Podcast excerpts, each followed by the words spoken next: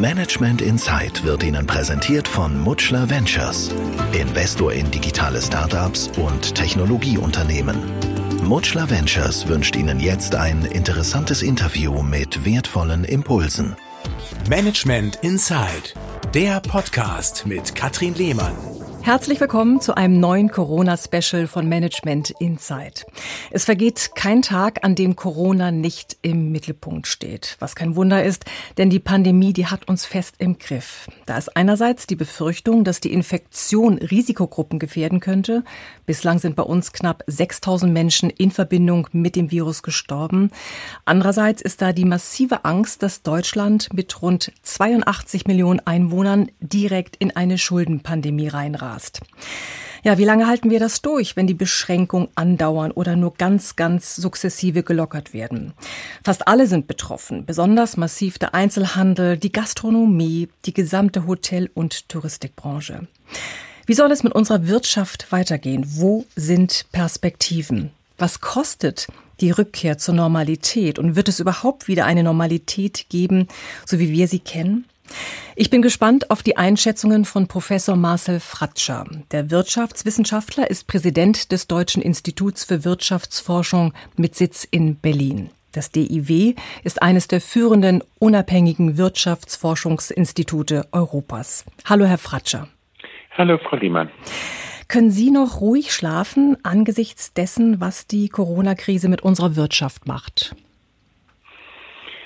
Ich schlafe sehr gut, aber ähm, ja, wenn man sieht, was passieren oder genau gesagt, was passieren könnte mit der Wirtschaft, ähm, dann, dann könnte einem ganz anders werden, weil mhm. letztlich ähm, wissen wir nicht, äh, wie es weitergeht. Also ich glaube, für mich ist die größte Sorge ähm, nicht nur das, was im Augenblick passiert, und wir haben einen kompletten Einbruch vieler Branchen, Einzelhandel, Geschäfte, die geschlossen sind, die Gastronomie, sondern für mich ist die, die größere Sorge, auch was jetzt im nächsten, übers mhm. nächste Jahr kommt, kommt eine zweite Welle, ähm, müssen die, äh, die Maßnahmen, die wir jetzt hatten, vielleicht nochmal wieder verschärft werden, wieder mhm. wieder eingeführt werden. Also diese Unsicherheit, das ist, was mhm. ich so enorm schwierig finde. Ja, während wir hier miteinander sprechen, liegt die aktuellste Pressekonferenz unserer Bundeskanzlerin mit den Länderchefs nur wenige Stunden zurück. Heute ist der 30. April, damit jeder, der diesen Podcast äh, anhört, das zeitlich einsortieren kann.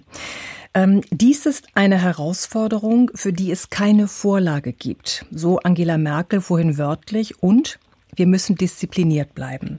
Ja, was gibt es Neues? Die Kontaktsperren gelten mindestens bis zum 10. Mai.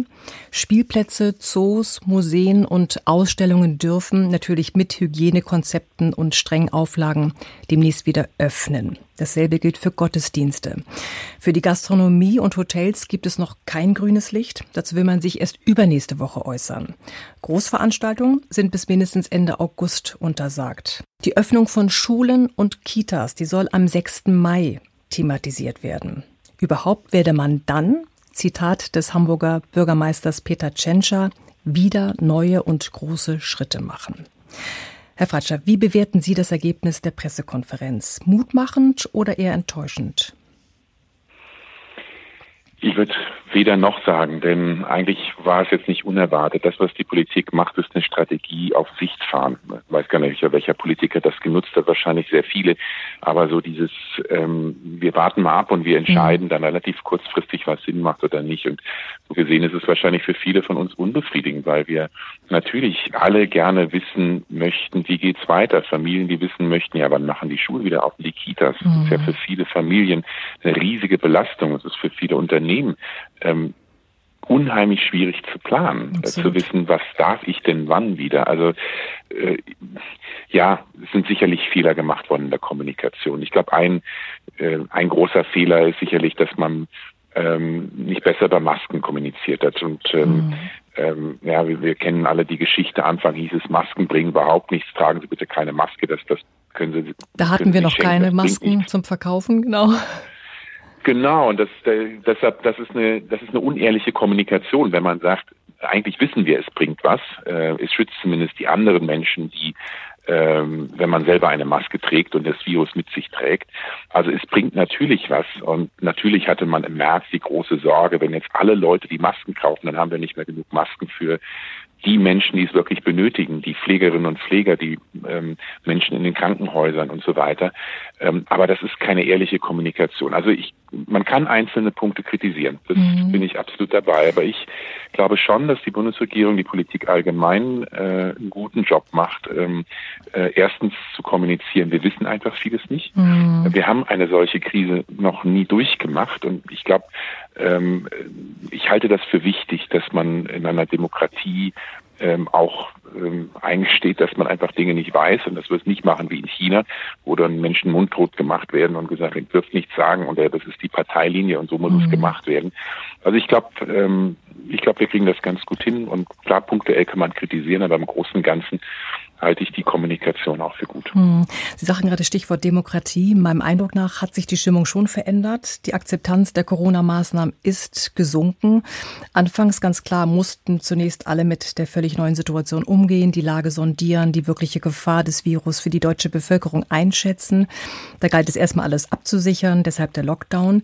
Mittlerweile jedoch hört man von vielen Virologen und von Rechtsmedizinern, dass das Virus nur für eine im Verhältnis kleine Risikogruppe wirklich gefährlich sein soll, die selbstverständlich geschützt werden muss. Das Gros kann angeblich mit Corona sehr gut umgehen, also vergleichbar mit einer Grippe. Das sagen die Kritiker. Nun bin ich überhaupt gar keine Ärztin. Ich kann irgendwie nur das versuchen einzusortieren, was man liest und was natürlich auch Fachexperten ähm, von sich geben. Und das ist ja genauso wichtig oder unwichtig wie das, was das RKI macht oder was Herr Drosten macht. Stehen Ihrer Meinung nach, Herr Fratscher, die ergriffenen Maßnahmen des Shutdowns zum heutigen Tag im Verhältnis zu der in Anführungsstrichen Gefährlichkeit des Virus? Dann reden wir darüber, ähm, was das Ziel ist. Und wenn das Ziel ist, so wenig wie möglich Tote, so wenig wie möglich Infizierte, ähm, dann hätte man einen Lockdown auf alle Ewigkeit. Also klar, dann, dann will man das mhm. minimieren. Und wenn Sie sich mal auch die Medien, die, die, die, die, ja, die Fernsehnachrichten äh, oder auch äh, wenn Sie heute Journaler Tagesthemen anschauen, Sie kriegen den Ticker, das mal als ein Beispiel zu nennen, dann wird als erstes genannt, heute waren so und so viel, das ist die Gesamtzahl der Infizierten. Heute sind so und so viele Menschen gestorben. Das ist die Gesamtzahl der Gestorbenen. Also es wird den, den Zuschauern, es wird uns Bürgerinnen und Bürgern äh, auch von den Medien immer wieder implizit betont, Anzahl der Infizierten ist das große Ziel, die Anzahl der Infizierten und Toten so gering wie möglich zu halten, das ist das Wichtige. Und wenn Sie mhm. das als Ziel mhm. nehmen, dann sind natürlich die Lockdown-Maßnahmen absolut notwendig und angemessen. Mhm. Wenn Sie aber sagen, wir wollen eine Abwägung, wir wollen mehr des Gewichts auf wirtschaftlichen Schaden, mehr Gewicht auf ähm, auch äh, sozialen Schaden, was jetzt in Familien passiert, mit häuslicher Gewalt, die Konflikte, auch äh, wie sich das auf die Schwächsten unserer Gesellschaft, auf Kinder auswirkt, die Absolut. nicht zur Schule gehen können, vielleicht die mhm. Unterstützung zu Hause nicht haben. Wenn man all das berücksichtigt und sagt, dem wollen wir ein hohes Gewicht geben, dann sagt man natürlich, äh, dann müssen wir lockern und vielleicht auch schneller lockern. Und mhm. hier, das meine ich, also letztlich glaube ich, ähm, ist der Hauptkonflikt, über den, den wir im Augenblick haben, ist um die Frage der Ziele. Und darüber muss man sich eigentlich ehrlich machen. Ja, da würde ich mir einen viel stärkeren Dialog auch nochmal wünschen. Nur wenn man sich so festgefahren hat, die Politik aber auch in der Öffentlichkeit, dass der Fokus so stark auf ähm, Menschenleben Gesundheit ist, also diesen Fakt der Gesundheit, ähm, dann, ähm, dann ist es natürlich Konsequenz, äh, Konsequenz, einen Lockdown zu machen und ihn auch nur ganz, ganz, ganz langsam wieder zu lockern. Mhm. Aber wir wollen auch über die Wirtschaft sprechen natürlich. Ähm, wenn man darüber nachdenkt, dass das jetzt zwei Monate geht, fast zwei Monate, aus Ihrer Sicht, wie viel Luft haben wir noch? Also Zeit ist der kritische Faktor. Mhm. Also ähm, die, die wirtschaftlichen Kosten, das hört man manchmal von Politikern, ja, jede Woche kostet die deutsche Wirtschaft so und so viele Milliarden. Stimmt eigentlich nicht. Jede Woche, die länger vergeht in diesem Lockdown und mit diesen Restriktionen, äh, steigen die Kosten wöchentlich. Also weil immer mehr Unternehmen insolvent gehen, immer mehr Menschen auch arbeitslos werden. Und im Augenblick haben wir noch nicht so viele Insolvenzen. Im Augenblick ist auch die Arbeitslosigkeit gestiegen, 300.000 mehr im März siebeneinhalb Millionen, wahrscheinlich mittlerweile fast zehn Millionen, die auf Kurzarbeit sind. Ähm, äh, und irgendwann ist die Gefahr, dass diese Menschen auch arbeitslos werden. Und dann kommt man in so einen Prozess, wo die Kosten richtig, richtig hoch werden. Also wir haben wahrscheinlich so zwei, drei Monate. Und für mich ist die kritische Frage, schaffen wir es als Gesellschaft, äh, dass wir im Sommer, im Juni, Juli wirklich wieder äh, auf Hochtouren will ich nicht sagen, das wird mhm. Jahre dauern, bis die Wirtschaft wieder auf vollen Touren läuft. Aber können die Unternehmen dann wieder einigermaßen funktionieren, haben die wieder Umsätze, können sie sich wieder regenerieren. Das ist für mich so die, die mhm. entscheidende Frage. Sie sagten gerade, es wird Jahre dauern, bis das wieder ein, in Anführungsstrichen, einen alten Zustand annimmt, wobei der Zustand na, nach Corona nicht mehr der sein wird, vor Corona auch in ein paar Jahren nicht. Was heißt das dann für die Wirtschaft? Ganz ehrlich, wenn ich mir jetzt überlege, ich hätte ein Restaurant und jetzt stehe ich seit vier, fünf, sechs Wochen, seit sieben Wochen fast vor, vor meinem Laden, kann ab und zu mal Mittagessen rausgeben, das war's. Und sehe, wie mein Unternehmen dem Ruin entgegenläuft. Das, das kann ja irgendwie nicht sein, dass, dass die Menschen, das sind so, so viele, einfach sich alleingelassen fühlen. Ja, sie sind alleingelassen, aber ähm, ich glaube, zur Ehrlichkeit gehört auch dazu, dass nach der Krise ähm, die Welt, auch die wirtschaftliche Welt, eine andere und eine ganz andere sein wird als vorher. Menschen werden ihre Verhalten auch verändern. Ähm, also gerade wenn Sie die Gastronomie ansprechen und das Reisen ansprechen, werden die Menschen wirklich im halben Jahr äh, wieder in, in volle Lokale und Oktoberfest und Volksfeste und Restaurants und äh, Reisen wie vorher im Flugzeug ähm, vielleicht nicht. Vielleicht werden viele sagen, hm, ich will da erstmal ein bisschen vorsichtig sein, werde mich erstmal ein bisschen zurückhalten. Menschen werden, wie gesagt, ihr, ihre Arbeitsplätze verloren haben, haben genau. auch gar nicht das Geld. Das meine ich. Die haben dann nicht mehr das Geld, sich das zu überlegen, ob ja. sie da hinfahren können, ja. Genau. Und dann haben wir Unternehmen, die natürlich auch immer stärker verschuldet werden. Wir haben eben darüber geredet, dass die natürlich Rücklagen haben und auch Kredite aufnehmen können, also Schulden haben, die sie auch zurückzahlen müssen. Das heißt, die haben weniger Möglichkeiten auch zu investieren. Und das meine ich mit, das wird Jahre dauern. Äh, Unternehmen, die sich entschulden, das braucht eine Zeit. Die müssen Erträge erwirtschaften, Gewinne erwirtschaften, um dann Schulden abtragen zu können, wieder neu investieren zu können, Menschen einzustellen, neue Jobs mhm. zu schaffen. Also das ist ein Prozess, ähm, der befürchte, ich wird nicht so schnell gehen wie nach der globalen Finanzkrise vor knapp zwölf Jahren. Mhm. 2008 im September ging es so richtig los. Da sind wir Deutschen recht gut durchgekommen. Arbeitslosigkeit ist kaum, praktisch kaum gestiegen. Und äh, es ging dann ganz, ganz schnell wieder los ab Mitte 2009. Ähm, ich befürchte, das wird diesmal länger dauern, bis wir uns von dieser Krise erholen. Mhm. Markus Söder sagte vorhin, man könnte wirtschaftliche Fragen nur im Blick haben. Viel entscheidender sei die Ethik. Es sei die Verantwortung und Entscheidung der Politik, wann es wieder losgehen kann. Wenn man sich doch überlegt, dass wir jetzt aktuell über 2,5 Millionen Arbeitslose haben, ähm, es natürlich um Menschenleben geht, Menschen, die geschützt werden müssen, weil sie zur Risikogruppe gehören, auf jeden Fall. Aber widersprechen sich eigentlich Gesundheits- und Wirtschaftsschutz? Ähm, auf den ersten Blick ja, aber wenn man das wirklich zu Ende denkt, realisiert man, das sind zwei Seiten der gleichen Medaille. Und gleichzeitig muss man auch bei den Lockerungsmaßnahmen sagen, die, die jetzt sagen, oh, wir müssen viel, viel schneller lockern und das muss doch jetzt wieder losgehen, äh, bitte, bitte bedenkt auch den wirtschaftlichen Schaden. Wir dürfen nicht vergessen, die Möglichkeit einer zweiten, dritten, vierten Infektionswelle, dass man dann wieder ein Shutdown hat. Äh, dieses Risiko ist nicht null. Das ist nicht hm. Das ist ernst zu nehmen. Und das wäre wirtschaftlich der Super-GAU für viele Unternehmen. Stellen Sie sich vor, Sie haben ein kleines mittelständisches Unternehmen oder ein Geschäft oder ein Restaurant. Na gut, Restaurants sind noch später dran, aber Geschäft dürfen jetzt aufmachen, äh, investieren, bauen alles wieder auf und dann heißt es in acht Wochen oder zehn Wochen, nee, jetzt wieder mhm. zumachen, müssen wir alles wieder mal von vorne machen. Ähm, einmal so ein Shutdown, so ein Lockdown, können viele Unternehmen für sechs, acht Wochen wegstecken mit Schmerzen, klar. Aber irgendwann, äh, wenn es eine zweite Welle gibt, dann ist es für viele dann wirklich so, dass sie mhm. das nicht wirtschaftlich nicht überleben können. Also auch aus der Perspektive müssen wir weg davon zu denken, Gesundheit und Wirtschaft stehen im Widerspruch. Eigentlich sind zwei Seiten der gleichen Medaille. Mhm. Wir haben es gerade gesagt, sechs bis acht Wochen kann man schaffen. Wir sind in der siebten Woche. Also es ist ja schon ziemlich viel Zeit vergangen und sag mal, richtige Wellen in Deutschland hat es in der Form ja gar nicht gegeben. Also wir haben uns ja vorbereitet, die Krankenhäuser wurden aufgerüstet mit Intensivbetten, da war ja wirklich genug Platz da, mit der Konsequenz, dass die Stationen leer standen, dass die Chirurgen nicht gearbeitet haben, weil sie sich auf Covid-19-Patienten vorbereiten oder vorbehalten sollten.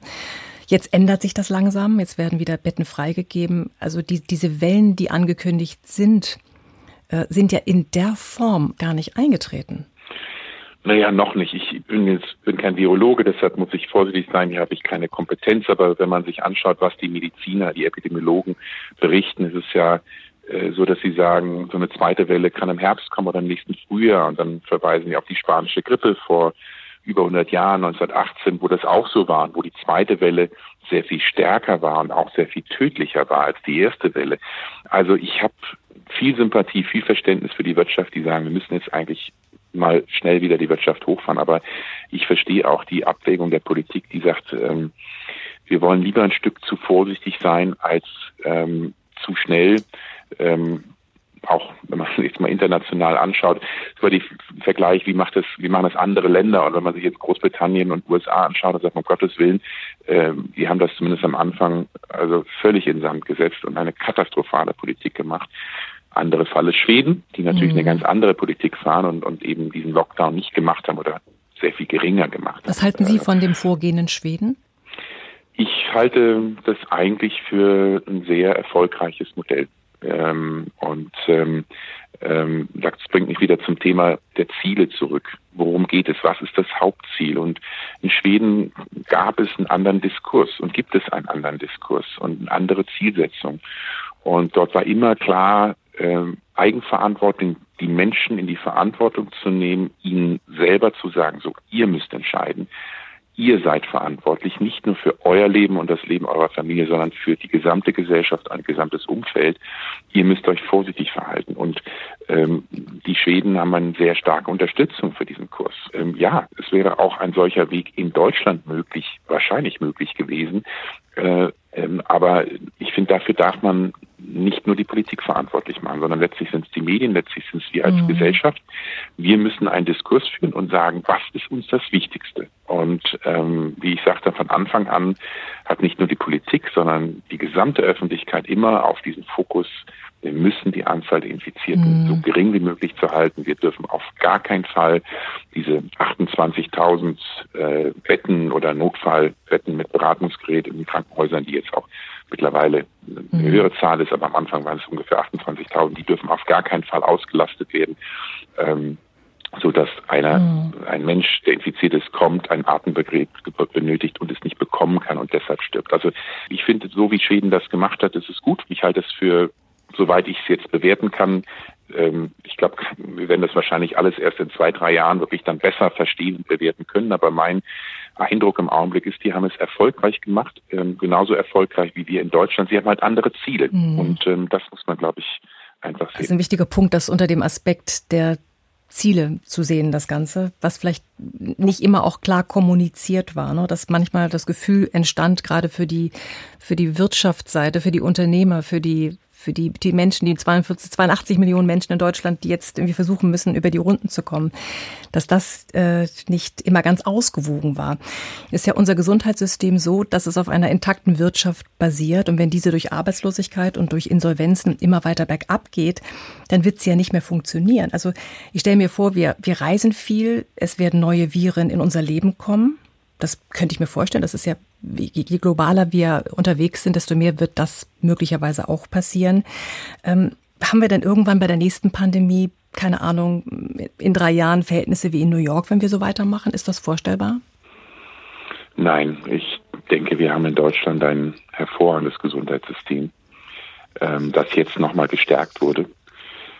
Ich bin auch überzeugt, dass wir viele richtige Lehren aus dieser Krise ziehen, denn nämlich, dass ähm, äh, es wichtig ist, resilient zu sein, widerstandsfähig zu sein, dass ein Gesundheitssystem stark und, und resilient ist, ähm, ähm, dass man auf Pandemien auch in der Zukunft oder auch andere Krisen, allgemein andere Krisen, man weiß ja häufig nicht, was ist die nächste Krise, die kommt und äh, wie sieht sie aus und was braucht man dafür, aber dass man generell ja, weniger auf Lücke fährt oder weniger äh, Risiko eingeht, sondern sagt, äh, wir wollen eigentlich für alle möglichen Arten von Krisen vorbereitet sein.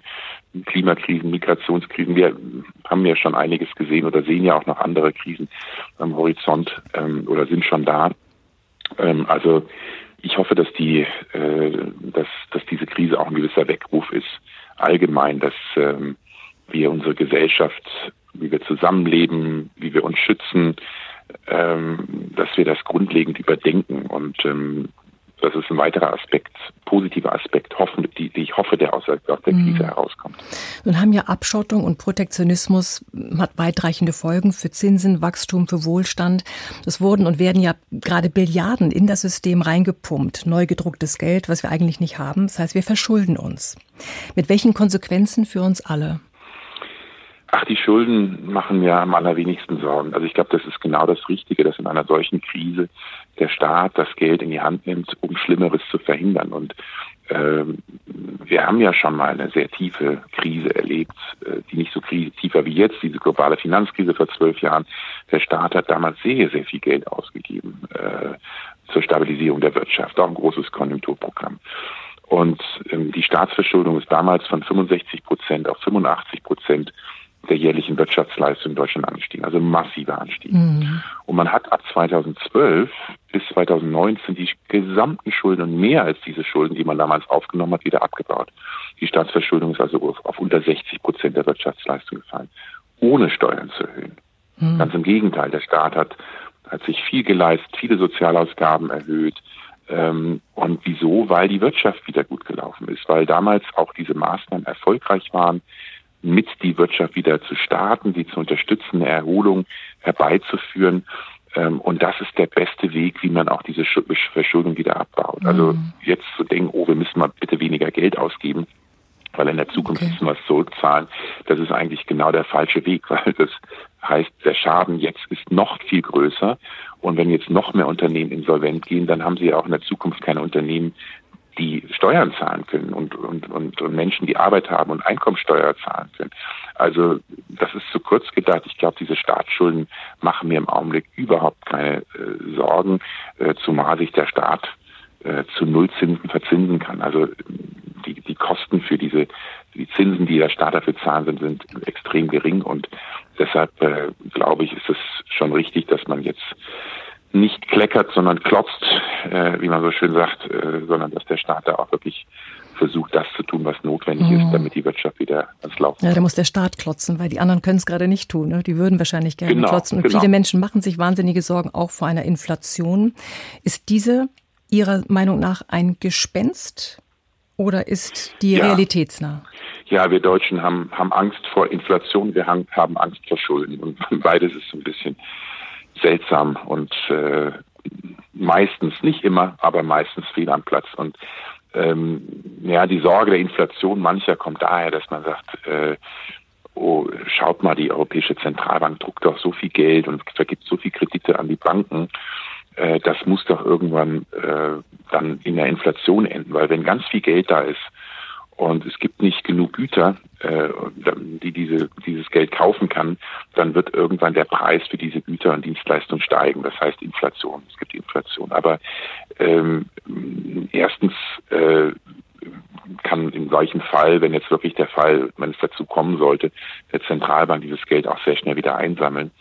Und zweitens ist ja die viel größere Sorge genau das Gegenteil, äh, dass ähm, die Menschen so wenig Geld ausgeben, dass die Unternehmen, weil es sie vielleicht gar nicht mehr gibt oder weil sie so überschuldet sind, gar nicht mehr investieren können, dass also gar nicht genug Nachfrage entsteht.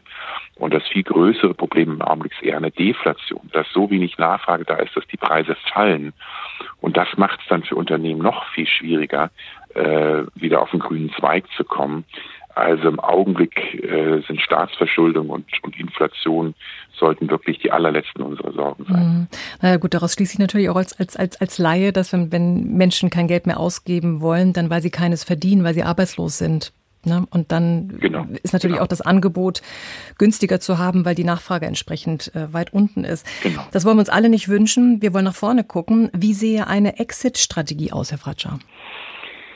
Naja, die Bundesregierung die Exit-Strategie, die sie im Augenblick verfolgt, ist ähm, abwarten, graduell kleine Schritte, ähm, bis man sieht, ob es klappt oder nicht. Und wenn es nicht klappt oder die Infektionszahlen wieder hochschnellen, dann wieder äh, äh, andere Maßnahmen ergreifen, um das zu verhindern oder zu stoppen. Ähm, das ist also die Strategie der kleinen Schritte. Ähm, ich glaube, was, was für mich in dieser Strategie des Exits wirklich fehlt, ist eine kluge Vorsorgestrategie. Ähm, also man, man kann mit dem, man kann natürlich die infizierten Zahlen versuchen zu reduzieren, indem man Restriktionen erhebt, dass man Geschäfte schließt, äh, Restaurants schließt, die Menschen zwingt zu Hause zu bleiben oder ihnen sagt, bitte bleibt zu Hause.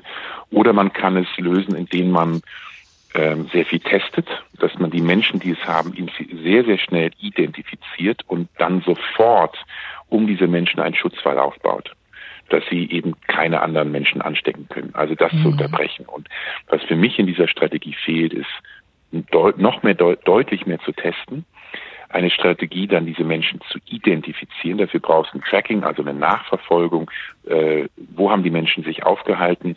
Wen könnten sie infiziert haben? Diese Menschen identifizieren, auch möglichst äh, isolieren, so dass sie nicht, äh, dass es eben nicht zu dieser Ansteckungswelle kommt, dass dann ganz, ganz schnell wieder solche Hotspots entstehen, die dann nicht mehr in den Griff zu bekommen sind. Ähm, es ist wieder eine Abwägung und jeder mag das anders sehen. Ich habe eine Menge Sympathie für die Menschen, die sagen, ich möchte keine solche Tracing-App, aber ich glaube, äh, es ist eine Abwägung. Mm, auf jeden Fall, es ist alles eine Abwägung. Eine Abwägung Klar, ja. natürlich auch manche, die Sorge haben, einfach überwacht zu werden und ähm, sich mit dem Gedanken nicht anfreunden können. Herr Fratscher, aus Ihrer Sicht, auch wenn es jetzt irgendwie so ein Thema ist, wo man sagt, oh, möchte ich mir nicht vorstellen, dennoch spreche ich es an. Super-GAU. Was wäre ein Super-GAU? Ab wann ginge der deutschen Wirtschaft komplett die Luft aus? Der Super-GAU wäre eine zweite Infektionswelle innerhalb der nächsten, keine Ahnung, drei, vier Monate, äh, der dann nochmal einen erneuten Shutdown äh, mit sich bringen würde. Es gibt natürlich viele Dinge, die passieren können, die schlimm sind, aber aus einer wirtschaftlichen Perspektive würde ich das deutlich schädlicher und gefährlicher sehen, als jetzt zu sagen, wir warten noch mal zwei, drei Wochen oder verzögern die ganzen Lockerungsmaßnahmen um zwei, drei Wochen. So ärgerlich das für viele von uns mhm. ist. Äh, aber das wäre, glaube ich, für die Wirtschaft, äh, für viele Unternehmen verheerend. Mhm. Wenn man sagt, man könnte die Reißleine ziehen, was müsste passieren, damit unsere Wirtschaft mit einem blauen Auge davonkommt? Geht das überhaupt noch? Nee, im blauen Auge kommt, kommt so gut wie niemand davon. Ähm, es sei denn, sie, sie stellen Atemgeräte her oder Schutzmasken oder irgendwas, was jetzt gerade wirklich absolut dringend benötigt wird. Aber fast alle, äh, in einer solchen Krise gibt es keine Gewinner, da gibt es nur Verlierer und ähm, ähm, das ist nicht ein blaues Auge, sondern das ist ein massiver Schaden, den die gesamte Wirtschaft, wir alle erleiden. Und ähm, wir wissen es nicht. Viele Prognosen, Bundesregierung hat gestern gesagt, die deutsche Wirtschaft könnte dieses Jahr 6,3 Prozent schrumpfen. Die Europäische Zentralbank hat heute gesagt, es kann nicht ausgeschlossen werden, dass die gesamte Eurozone inklusive Deutschland in diesem Jahr 12 oder 13 Prozent schrumpft. Wir haben solche tiefen wirtschaftlichen Einbrüche letztlich nur in, in Kriegen erlebt. Ich bin überzeugt, dass die meisten Unternehmen und Unternehmerinnen und Unternehmer das wirtschaftlich überleben werden, aber ähm, mehr als mit einem blauen Auge. Also viele werden viele Jahre Schulden, mehr Schulden mit sich tragen, wenn Kredite, Lasten sehr lange brauchen, zurückzuzahlen. Ähm, viele Arbeitnehmerinnen und Arbeitnehmer werden sich, äh, oder wir alle müssen uns auf geringere Löhne einstellen in den kommenden Jahren. Ähm, ist ja nicht so, dass die Unternehmen leiden und wir als Beschäftigte sagen, nee, aber bitte meinen Lohn möchte ich doch so haben wie bisher oder idealerweise auch noch bitte zwei, drei Prozent Lohnsteigerung jedes Jahr. Ähm, wir alle werden dafür einen Preis zahlen und ähm, meine größte oder eine, eine meiner großen Sorgen ist, dass es vor allem natürlich äh, mal wieder die Schwächsten trifft. Also dass es die soziale Polarisierung, die wirtschaftliche Polarisierung, die wir in Deutschland haben, verschärfen wird. Es wird Menschen treffen eher mit geringer Bildung, mit geringen Qualifikationen, die eh schon geringe Einkommen haben, die eh schon wenig Erspartes haben. Es wird Familien, junge Familien treffen, vor allem Alleinerziehende. Es wird Frauen sehr viel härter treffen als Männer. Ähm, Warum? Also ja, wir haben dazu einige Studien am DEW Berlin gemacht. Ähm, ja, viele Familien sind ja in der Lage, dass äh, beide Eltern jetzt zu Hause arbeiten, im Homeoffice, die Kinder zu Hause sind, die müssen also Homeschooling machen oder Betreuung zu Hause machen. Und was wir in unseren Studien gesehen haben, ist, dass ähm, aus der Erfahrung der Vergangenheit der allergrößte Teil dieser zusätzlichen Kinderbetreuung von den Müttern gemacht wird. Ähm, mhm. Die dann weniger Freizeit, weniger schlafen, ähm, äh, und letztlich häufig dann auch ihre Arbeitszeit reduzieren oder mhm. reduzieren müssen. Weniger Geld verdienen. Und, äh, weniger Geld verdienen mhm. und, und wie gesagt auch der Druck sehr viel höher ist, äh, auch psychisch und körperlich und gesundheitlich. Ähm, und ähm, ja, das ist auch ein Thema, das uns als Institut immer wichtig ist, ist das Thema, diese sozialen Themen, auch das Thema Gleichstellung und vieles von dem, was erreicht wurde, von auch Frauen Chancen, bessere Chancen zu geben. Wir sind ja mhm. weit entfernt von, der, mhm. gleichen Chancen, ähm, dass das auch wieder in gewisser Weise so ein, so ein Rückschlag erleidet. Mhm. Glauben Sie, dass wir im Herbst 2020 feststellen, dass wir uns in einer fortschreitenden Rezession befinden?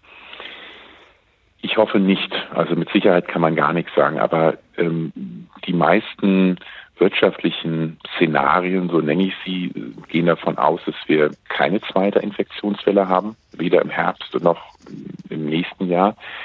Ähm, und ähm, wenn es jetzt wirklich bei dieser einen Infektionswelle bleibt, dann wird die Wirtschaft wahrscheinlich ab Juni, Juli wieder langsam anfangen zu wachsen und dann wird es auch im zweiten Halbjahr wieder einen Aufschwung geben. Man wird nicht das Verlorene jetzt wieder aufholen, äh, das nicht.